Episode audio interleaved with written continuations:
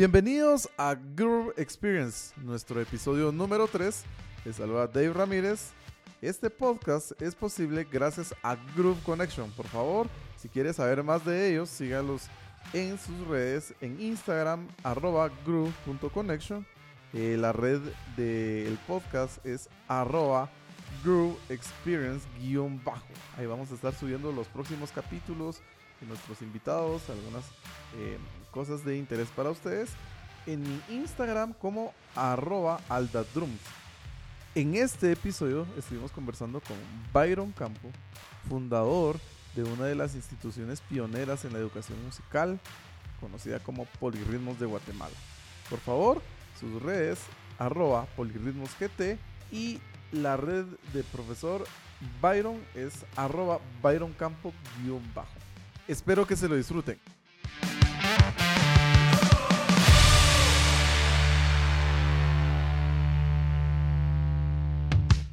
Byron Campo, mejor conocido como Profe Byron, se inicia en la música desde temprana edad, comenzando con loncheras y tambores de juguetes. Su educación musical empieza a los 13 años con el baterista de esa época de Alush Nahual, que era Orlando Aguilar. Luego es autodidacta 100%. Empieza la carrera profesional a los 19 años, ha participado en conciertos de artistas internacionales como lo es Alejandro Sanz, Laura Pausini, Eros Ramazzotti, por mencionar algunos. Funda Polirritmos en 1996 y ya cuenta con más de 25 años de trayectoria como educador musical. Ha tocado con John Beasley, director de la banda de Miles David, David Garfield, pianista de carisma, ha tocado con Álvaro Aguilar, tambor de la tribu, actualmente con De la Ruth y su proyecto personal Bring On. Sus alumnos destacados están Sammy Morales de Miel San Marcos, Walter Monterroso, guitarrista y productor, Leslie Johnson, director de la banda de Marcela Gándara, Eric Cifuentes, que él es profesor de Berkeley en Boston, Sadler Samayoa, Luis Pedro Aguilar, Fernando Sierra, David Martínez de Gánster, Leonel Hernández de Malacates, Jono Jones, por mencionar algunos. Profe Byron, para mí es un honor tenerte en este podcast. Yo siempre te he admirado un montón. Vos sos mi profesor, mi tutor. Has sido una persona que me ha aconsejado en este camino y yo te agradezco mucho. Y contanos, profe, ¿cómo has estado? A la grande. Ahorita emocionado porque como estoy aquí donde ustedes dormían, ¿se acuerdan? Cuando se venían acá, acá a la casa. Ajá. ahora es oficina. Bueno, siempre ha sido oficina. Faltó mencionar ahí, dentro de otros alumnos, estás tú mismo, Dave, Dave Ramírez, Nelson Hernández, eh, Menfil Méndez de la Mara, que es de allá de, de Shela, hasta Pablo Mejía, entre mucha Mara. Bueno, y que son tan importantes ustedes como los, digamos, que van sobresaliendo a nivel internacional, digamos. Eh, te quiero felicitar también por, por, siempre has sido muy creativo, siempre lo he pensado, y e, este tipo de, de de cuestiones que estás haciendo ahora me, me gusta mucho, digamos. Creo que es muy positivo y para todas las personas. Pues en general estamos ahí tratando de adaptarnos, transmutarnos de, de mí mismo, te diría, de cosas de antes y tratando de hacer cosas diferentes, adaptándonos un poco más a las tendencias, sin descuidar los contenidos, la metodología, etcétera. Sí, profe, qué, alegre. Hemos estado ahí al pendiente de todas tus redes y que has eh, cambiado muchas cosas en Poli, obviamente siempre para mejorar. Yo siempre te he admirado porque has impuesto una marca y siempre venís en dos pasos adelante en, cualquier eh, cosa que vos hagas y, la verdad que todo, todo es increíble, la verdad. Yo te lo digo porque personalmente tuve la oportunidad de estar cinco años ahí cerca, cerca de vos y, y de veras es todo, pues yo te admiro mucho por todo lo que, lo que haces y te felicito mucho, profe, por, por la mutación y todo esto que estás creando. Y yo sé que eh, en un par de, de, ¿qué sería? De meses, semanas, vamos a, darnos cuenta de todo lo que está pasando y, y, pues te felicito mucho, profe. ¿Nos podrías contar un poco más sobre lo que está pasando en Polirritmos? Polirritmos creo que también es como un reflejo personal, digamos, de, muchos cambios. Eh, se viene desde hace como dos años, habiendo visto, digámoslo de alguna manera, que mi creación, digamos, de hace veintitantos años, empezó a, cansarse, digamos, en el sistema y empezó a hacer, digámoslo de alguna forma, aunque pueda parecer dura, podría empezar a ser obsoleta en las nuevas tendencias. Entonces, me vino a la mente cómo hacer un cambio sin traicionar, digamos, la esencia, los contenidos de Poli, la metodología, etc. Eso es una parte. La segunda, personalmente que, digamos, empezamos con este proyecto de banda que, tuvo varias facetas hasta que, digamos, ya en los últimos año y medio, pues, lo hemos ido, pues, poco a poco llevando con la Luchi, que es Carmen Lucía Valdés, que le mandó saludos, em, que también es exalumna, ahora es otra exalumna y también está de vocal coach en Poli. Y mm, con ella que lo hemos llevado desde hace como un año y medio, pero a lo que voy es que hubo una parte en mí, digamos, que no de una forma accidental, pero de una forma tal vez inesperada, llegó a la parte de la producción con con Walter Monterroso. Entonces, cuando empezamos a hacer eh, un par de temas de, estos de Bring On con aquel, le hice la pregunta yo, bueno, ¿te gustó, eh, profe? Porque igual él me dice, profe, yo le digo, eh, sí, profe, la verdad es que está muy bueno. O sea, lo bueno me dijo es que vos estás como transmutando. Entonces, por eso es que uso esa palabra. Es decir, que obviamente sos como un músico que viene del lado virtuoso y académico y todo eso, pero aquí estás empezando ya a conocer más tu lado artístico. Entonces, parte del cambio es ese, de Poli. Lo que está pasando ahora es, muchos años me enfoqué en músicos nada más, va a parecer como contradictorio lo que voy a decir, pero me enfoqué solo en músicos, que finalmente es un grupo muy cerrado. Y entonces dije, ¿cómo hago esto para ampliarlo a que la música llegue a toda la gente, a todas las personas. Entonces, lo que buscamos ahora es siempre como músicos que tengan herramientas, que tengan los fundamentos principales, pero estamos cada en ese proceso de esa transición de lo que yo le llamo old school, digamos como la vieja escuela, las viejas tendencias, que fue lo, básicamente lo que nosotros innovamos hace veintipico de años, y meter a la gente en la nueva tendencia, digamos, en las nuevas tendencias, no solo musicales, la misma batería, por ejemplo, su papel ya no es el mismo. Ya, por ejemplo, decir que vamos a grabar batería en estudio no es como tan frecuente ahora.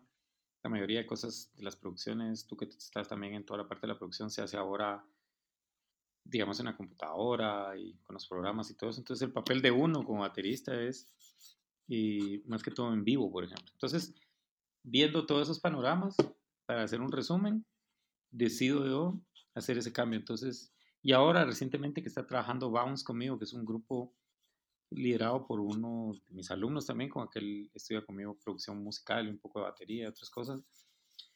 Es un grupo deportivo, básicamente. Entonces, antes de la pandemia íbamos a hacer esa fusión, pero nos agarró todo esto.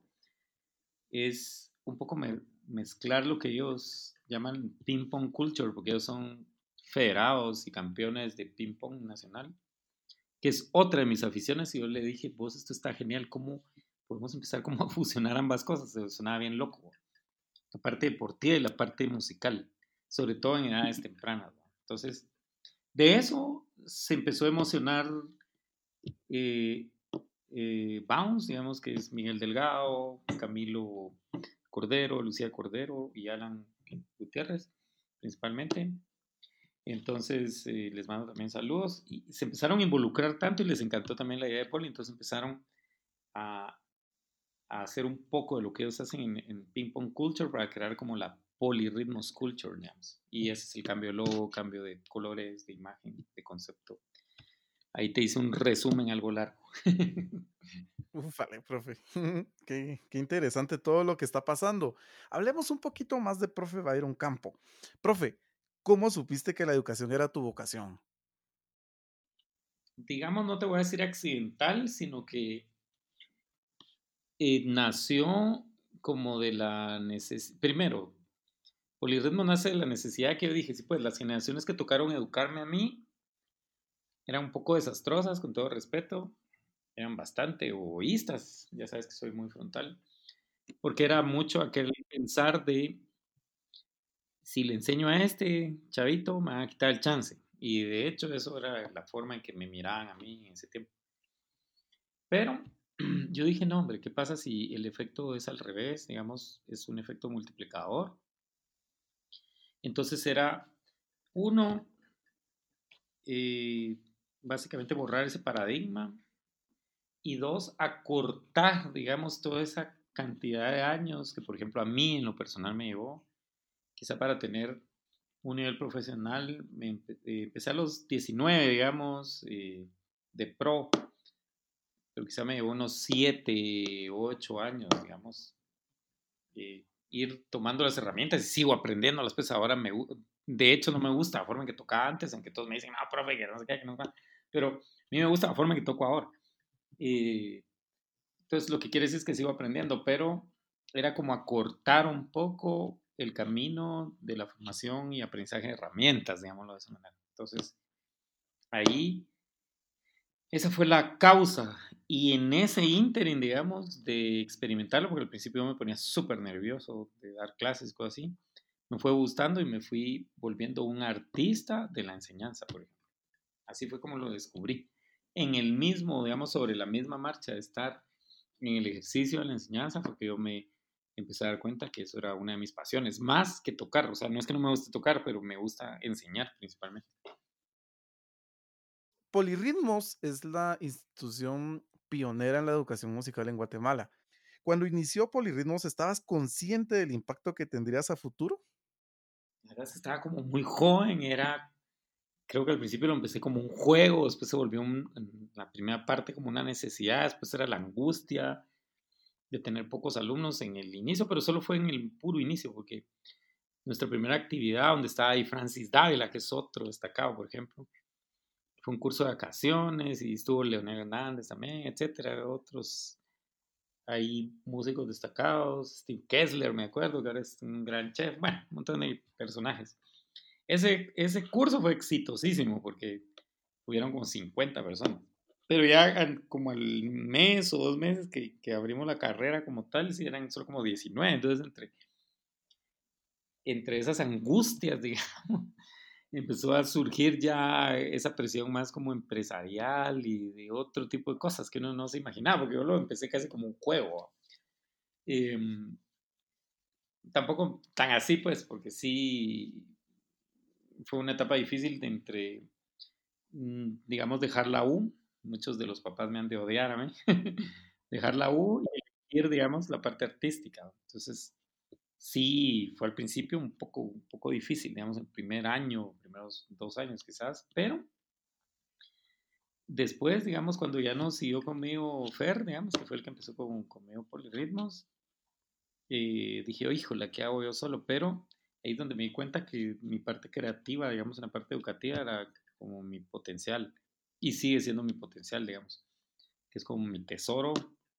Y empecé a hacer un montón de cambios, entonces eh, de los 19 alumnos saltamos a los 45 alumnos y después a, a, los 100 alumnos y después a esas cantidades que siempre manejó Poli, que eran de 300 gentes y cosas así.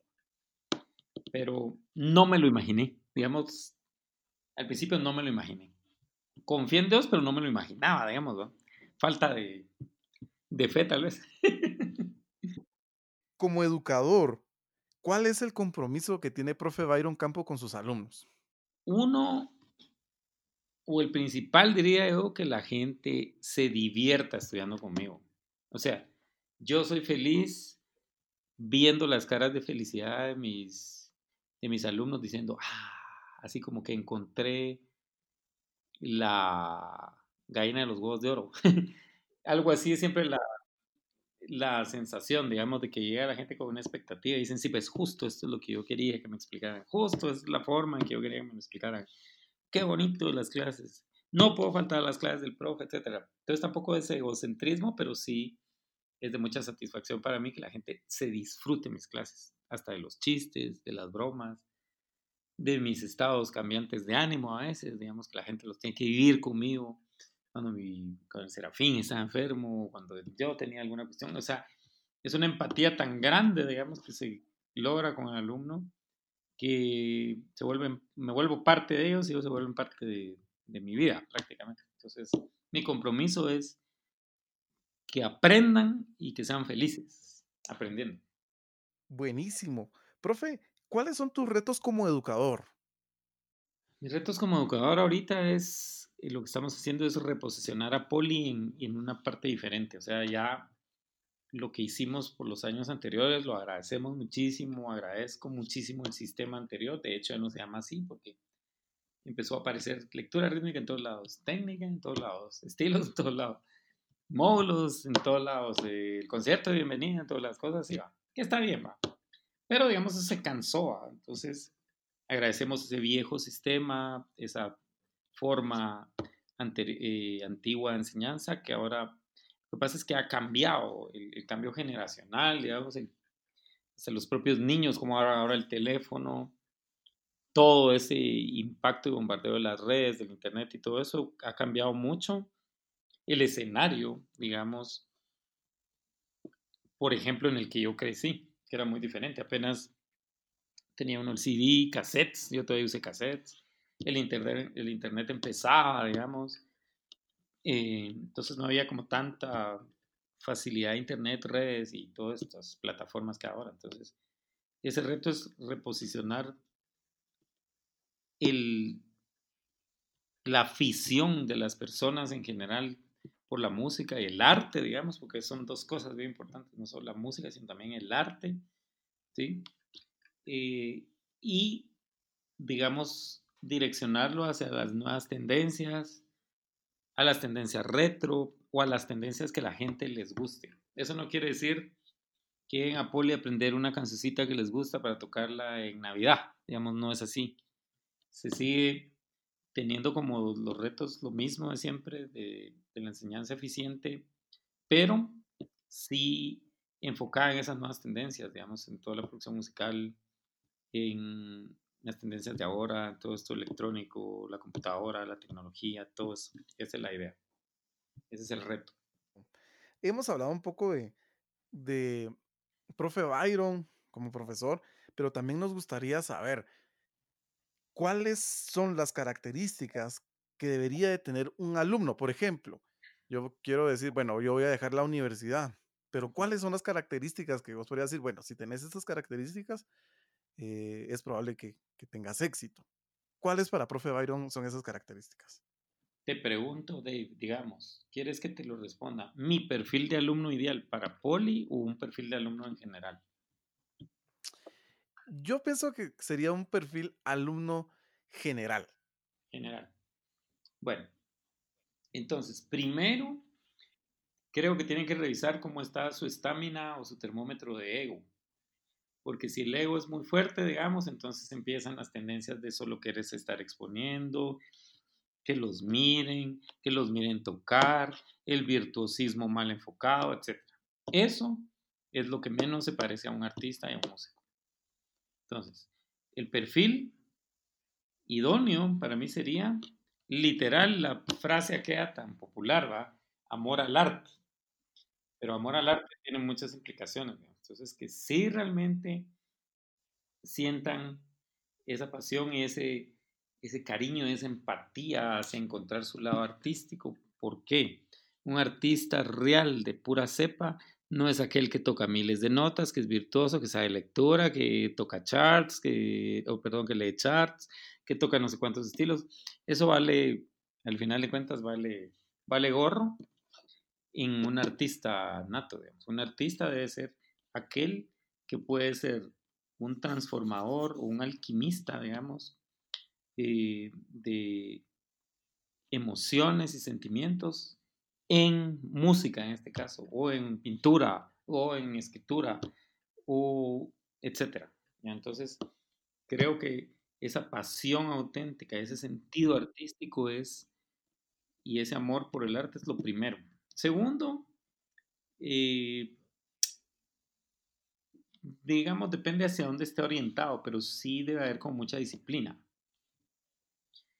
No una disciplina de carácter militar, porque eso quizás es más como para algo que tiene que ver con cosas deportivas u otro tipo de actividades, pero es semejante, digamos, así como esto que te digo, esta, estos chavos que están conmigo, que es la cultura del ping pong, por ejemplo, es gente muy disciplinada, gente que se levanta temprano, que inician, que hacen mucho ejercicio, que hacen mucha repetición de sus movimientos. Entonces, un baterista, guitarra, bajo, canto, piano, trompeta, lo que sea, es mucha repetición, es training y eso es parte del nuevo sistema. Ese training, digamos, que uno hace, la repetición, la memoria muscular, etc. Entonces, disciplina sería el otro valor. Amor al arte es uno, disciplina sería lo otro. La otra parte que es súper importante es la creatividad.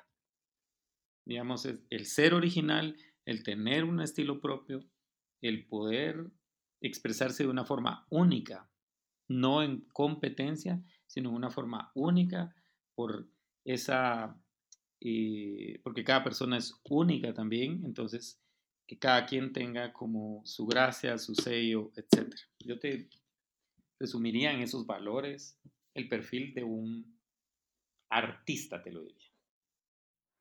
Súper. Profe, ¿Polirritmos actualmente tiene algún programa de apoyo a los nuevos talentos?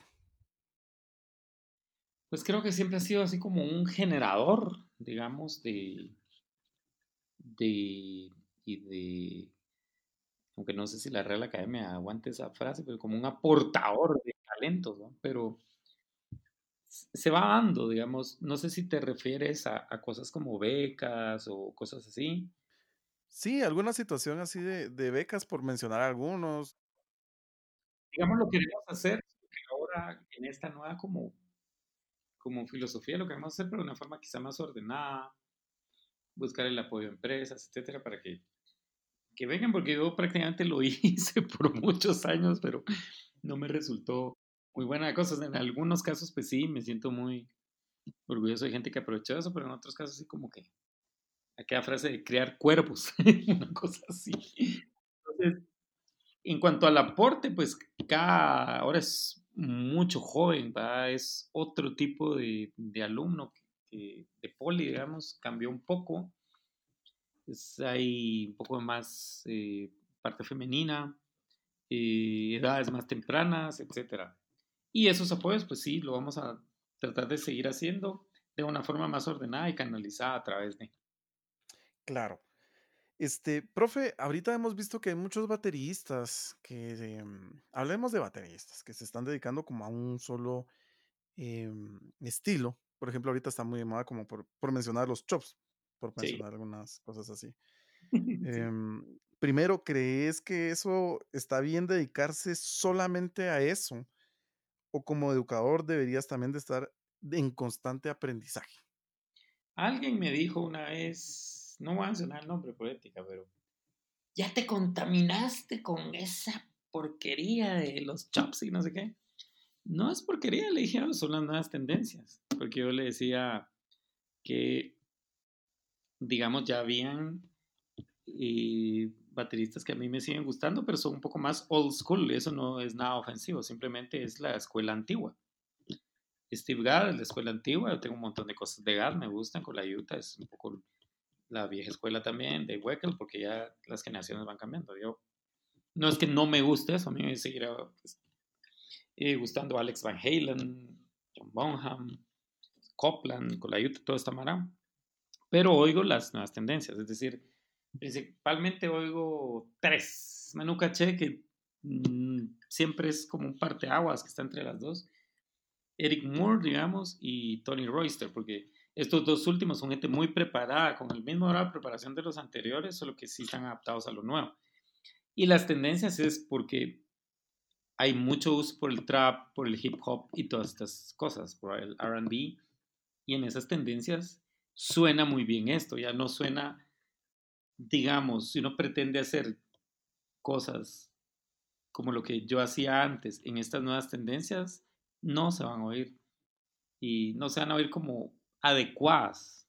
Entonces, los chops yo les llamo patterns. Ese es un sistema que, que, creé ahora yo como para enseñar esa nueva tendencia y cómo agrupar en esos patterns las parte de, todas esas herramientas de antes, digamos. Entonces, el mejor ejemplo que vi al principio de año, que gracias a Dios sí alcanzamos ese tour, que fue el de Ramazzotti, Cal es un excelente ejemplo, porque Ramazzotti es música retro, noventas y cosas por el estilo, pero muy sabia su decisión de haberse rodeado de un mix de músicos de experiencia que siempre han tocado con él, pero venían otros músicos de la nueva generación, entre ellos Eric Moore, y eso sonaba muy bien. Entonces, ya no se oía el, clásico, el clásico halftime shuffle, por ejemplo, en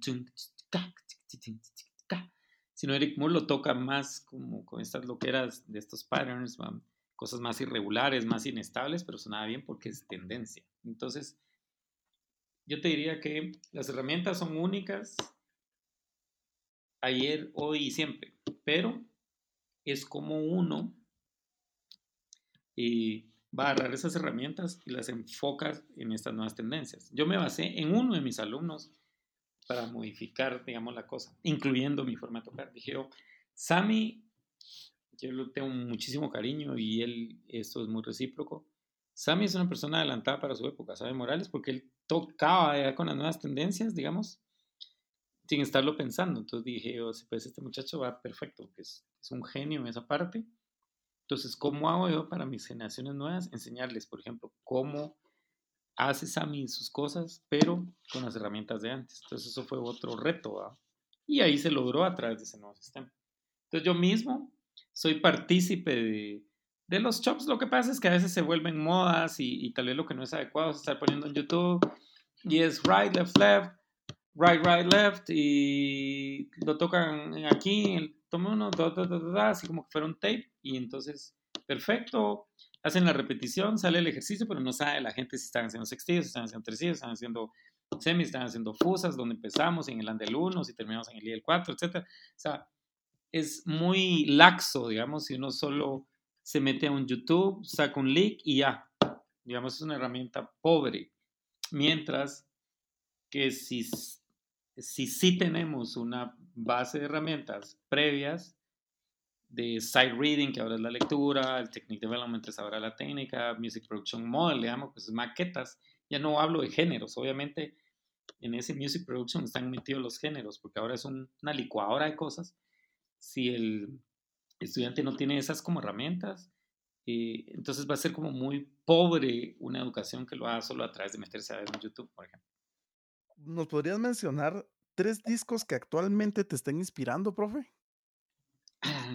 Digamos, mira, pues, de mis classics, siempre el Sendata Monjata, de Police, porque es, es, es, un disco fantástico que tiene eh, de hecho lo tengo en CD porque lo compré en Nueva York. Cuando viajé hace algunos años, ahí dije, híjoles, aquí está el Sendata Mañata, lo voy a comprar porque es un, como una reliquia tener ese. Están canciones como Driven to Tears, como Don't Stand So Close to Me, como Voices Inside My Head, Di Do Do Do, eh, Shadows in the Rain, todas esas canciones que hacen, que son muy polis, digamos, tal vez no es el polis clásico, pero tiene ese polis que es súper interesante. Ese sería uno. El otro, como mis tendencias ahora son un poco diferentes, entonces me gusta mucho, lo tengo que buscar porque no, no lo tengo tan claro. Me gusta en general Juice World. Juice World es un, yo creo que en paz descanse porque ya no, creo que ya no vive este chatío. Ese disco me gustó un montón. Bueno, me gustan muchas cosas de este, pero eh, hay demasiados discos que tiene este tipo. Probablemente uno que se llama Dead Race for Love, donde está una canción que se llama Fast, otra que se llama Empty, cosas así. Eh, de hecho, Luke Holland, que también es otra tendencia bata, creo que me gusta un montón, toca algunos covers del de Juice World y mm, Rihanna, oigo mucho, digamos. Hay un disco que se llama Anti, esos tres resumen, me resumen mucho ahorita, digamos. O sea, puse algo retro que siempre me ha gustado Police. Puse Rihanna, que es como ese nuevo neo soul, RB y cosas por el estilo. Ese se llama Anti este de Juice WRLD. De, también de disco, yo sí metería un cuarto que me gusta un montón, que te lo voy a mencionar, que es el... Eso sí es Chapín 100%, pero me encanta porque creo que incluso ensayan acá. Es el que se llama Lo Veo Todo de Easy Easy, donde está Hey, donde está Look at Me, donde está Melting, todas estas que lo produjo Walter. Ese disco me encanta, me lo paso viendo todo el tiempo. ¿Qué te puedo agregar? Bueno, ajá. Em, sí, digamos, en esas convivencias, digamos, ha sido bien diferente para mí porque he estado muy de cerca con Easy que ellos ensayan acá, entonces tener aquí a la Sofía, al Walter, al Chofo, a Gary, es, es una experiencia fantástica porque son también muy parecidos a, mi forma de pensar, son amantes de la naturaleza, son casi mis vecinos, la mayoría. Eh, eh, tienen perros. Eh, Jerry, por ejemplo, tiene un como hotel para perros. Serafín como los quiere, por ejemplo. La Clarita sí es más celosa con todo el mundo, pues, pero ha sido otra, otro tipo de experiencia, estar con ellos en los festivales estos de contracorriente, el convivir, el ver la música desde otro ángulo, porque ya estuve en los dos lados, en, el lado de lo más famoso, las cervecerías, de esto, de las ferias grandes, cosas así, que es una tendencia, y ver la música desde este lado, en otra corriente, ¿va? que es muy interesante. La verdad que hablar con, con tu persona siempre es increíble, siempre se aprende. Yo aprendí mucho no solo dentro del salón de clases, sino fuera de.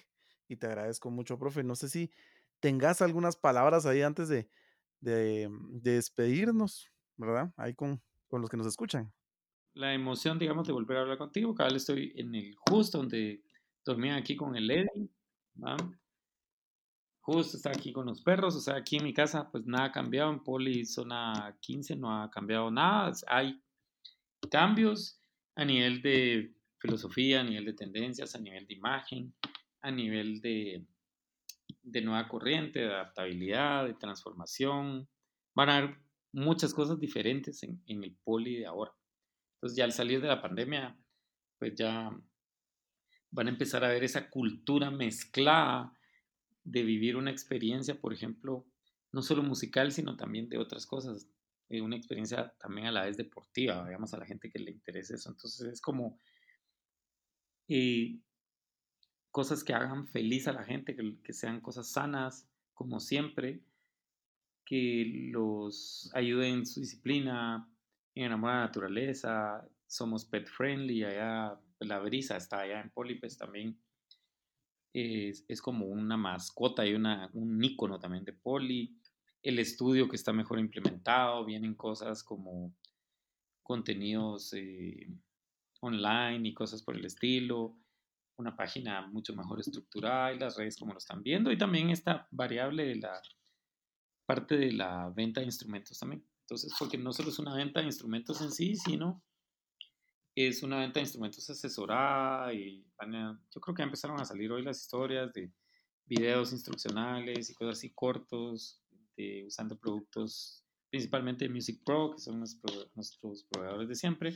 Le mando un saludo también a José Villaseñor y agradeciendo su apoyo. Y agradeciendo también este espacio eh, que tuviste para conmigo, esta deferencia de poderme invitar a participar en esta idea tan original y te felicito por eso. Y me saludas a Eddie también. Excelente, hay una cosa que tienen que saber los de Shela mi corazón pertenece a Shela, pero no va a decir nombre. bueno, muchísimas gracias, Dave, que les mando todo mi cariño, toda mi dedicación, mi pasión, en todo lo que yo pueda seguirles ayudando aquí, pueden contar conmigo. Claro, profe, sabes que aquí te apreciamos mucho, profe, a Clarita, a Serafín, ahí también recordando también hace unos momentos y pues te agradezco mucho, profe, el, tiempo de estar con nosotros. Yo sé que tu agenda es muy ocupada y pues en serio, muy, muy agradecido. Em, entonces, nos estamos viendo en una próxima.